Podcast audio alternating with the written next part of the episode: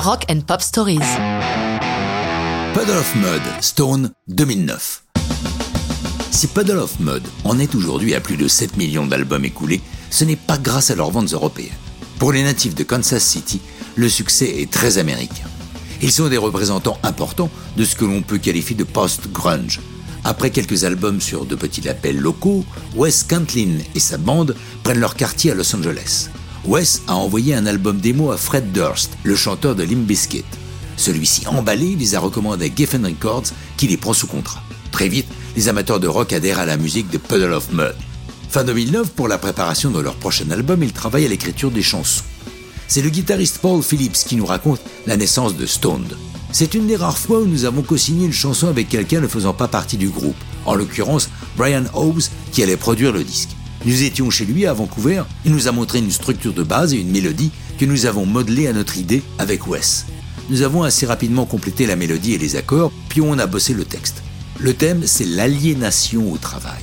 Tous les jours, quel que soit le boulot, y compris dans le music business, on fait des trucs qu'on n'a pas forcément envie de faire.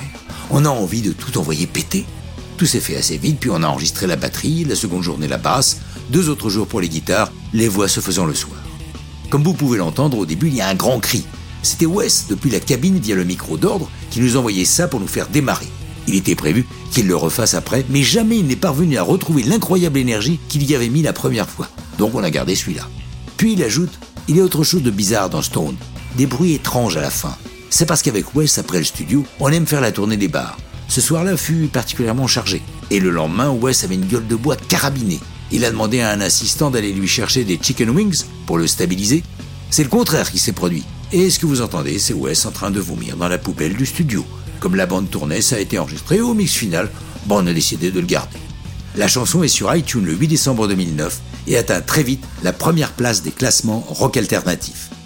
Tone et l'album Volume 4 Song in the Key of Love and Hate est à ce jour le plus gros succès de Puddle of Mud. Mais la suite sera plus compliquée, avec de nombreux changements de personnel au sein du groupe, mais ça, c'est une autre histoire de rock'n'roll.